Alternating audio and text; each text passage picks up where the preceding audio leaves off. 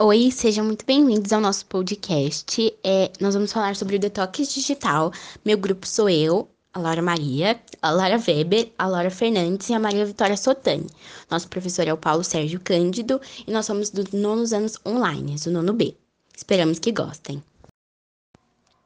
Para a gente poder começar o nosso podcast sobre detox digital, eu vou dar sete dicas, uma para cada dia da semana, sobre coisas que a gente pode fazer em momentos que a gente não está nas redes sociais, em momentos que a gente opta por não estar usando elas.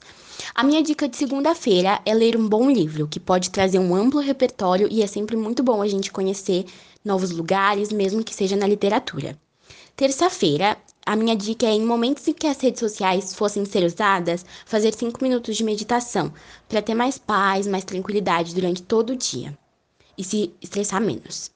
A dica de quarta é praticar exercícios físicos, porque nessa pandemia muitas pessoas ficaram sedentárias e acabaram desenvolvendo doenças com isso, e essas doenças podem acabar gerando morte ou comorbidades, então é muito bom a gente ter o corpo preparado para essas coisas e para as doenças. Quinta-feira, a dica é tomar sol, porque é essencial e a gente acabou deixando isso de lado também na pandemia.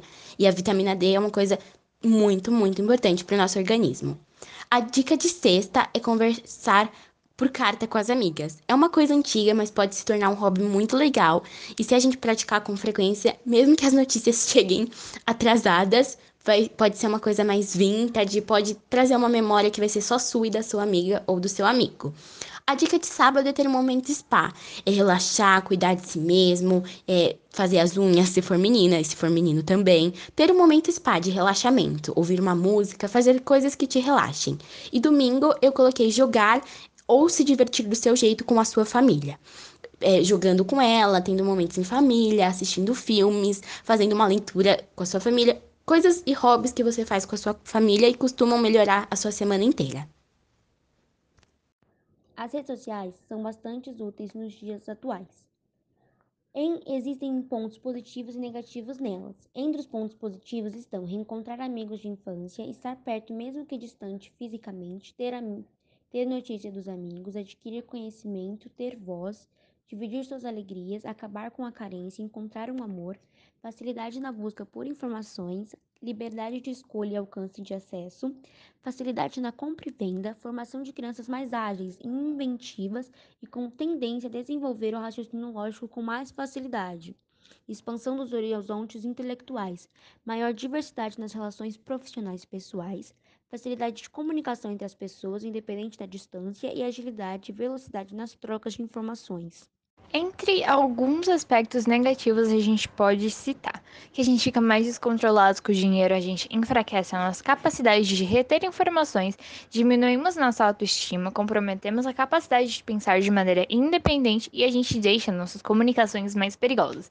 Essas são algumas entre, entre várias, né? Entre vários aspectos negativos que a internet, as redes sociais podem trazer pra gente.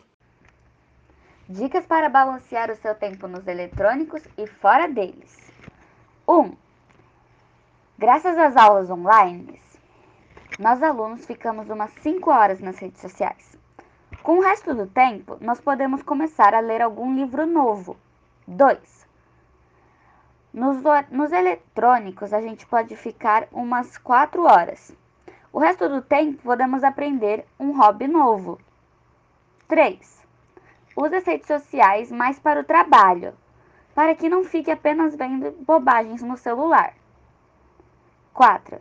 Fique em ligação com as pessoas, mas, se for possível, tente encontrar elas pessoalmente, mas obviamente com o distanciamento. 5.